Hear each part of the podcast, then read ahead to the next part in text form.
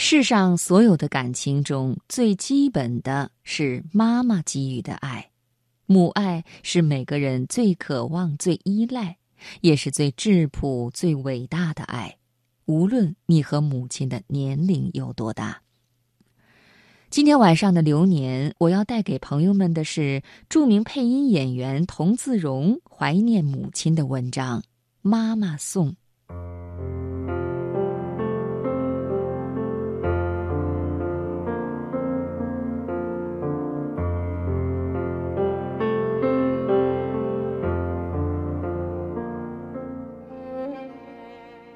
老人院中与母亲道别。老妈习惯性的站起身要送我，但这回我摁住了她，不要送了，好好坐着。记住，下个月我们就到新的地方去，那地方闹猛又有熟人。好的，好的，我等着。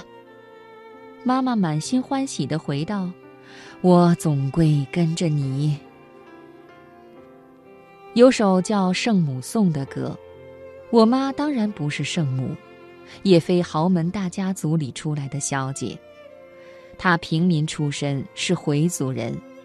除了和同为回族人的我父亲的结合，成就了我这条嗓子，我总觉得她还是与众不同的。我常惊讶于她那份生活的热情。她在外吃到一个好菜，立马会奋不顾身地冲到人家厨房去讨教。惹得正在操作的大厨们哭笑不得。我们三兄妹小时候，他常常学外国电影里那种派头，像模像样的带我们去公园野餐。他抱着极大的兴趣学习各种生活的技能。至于家里，他要一尘不染，每天还要插上新鲜的花儿。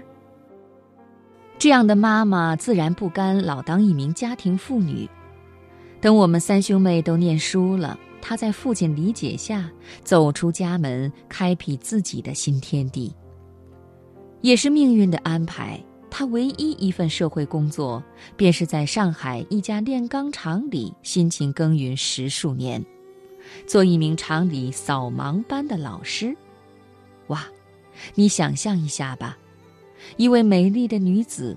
一位有一副洁白美丽牙齿、带着灿烂的笑容、操着一口流利江北话的场校老师，捧着讲义一字一字的朗读。围在他身边的是一教室渴望扫盲的第一线的炼钢工人。那些五大三粗的工人们，一个个亲亲热热叫着“马老师，马老师”。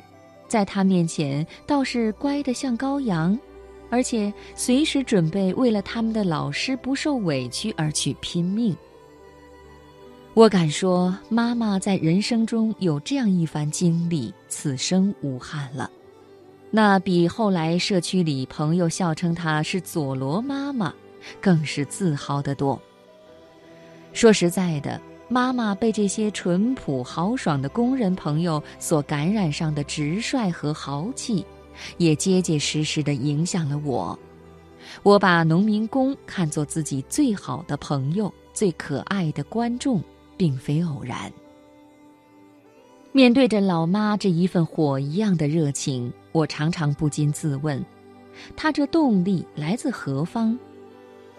细细想来，我明白。这就源于他踏入新社会、新生活所获得的那种幸福感。妈妈是有切身对比的，许多普通的上海市民也都有这种对比。他有过被迫离开难舍的家乡，跟着父母逃难到上海的人生之路。他也曾为了贴补家用而晨起外出当小工。他庆幸自己终于迎来了新社会。他珍惜解放后的美好生活，非常珍惜。岁月无情流逝，妈妈已年逾九十五岁，可惜了，老妈的天使模样，现在只剩下一个痕迹了。但儿子心里永不嫌妈老，永不嫌妈丑。妈还是那张黄照片上，她喜滋滋抱着才七个月的我的那个样子。老妈至今不知感冒是何滋味，我特感欣慰，好像一百岁的那座高峰已在向我们招手。但最让人揪心的是，从前那么好的记性，这些年却一落千丈。但又奇了，记性再差。有一句话，他却依然时不时挂在自己嘴边：“不要影响你。”从前指不要影响我的配音工作，现在主要指不要影响我的社会活动。家庭最重要，这些字眼在我母亲的字典里是找不到的。当工作和家庭发生矛盾冲突时，在他心目中，当然工作为重。这个观念他不会动摇。他一年一年变老了，行动不便，期盼我们经常去看望他，但他从不表露，就是怕自己耽误我们的工作和生活。他宁可在房里让铺天盖地的家人照片陪伴着他。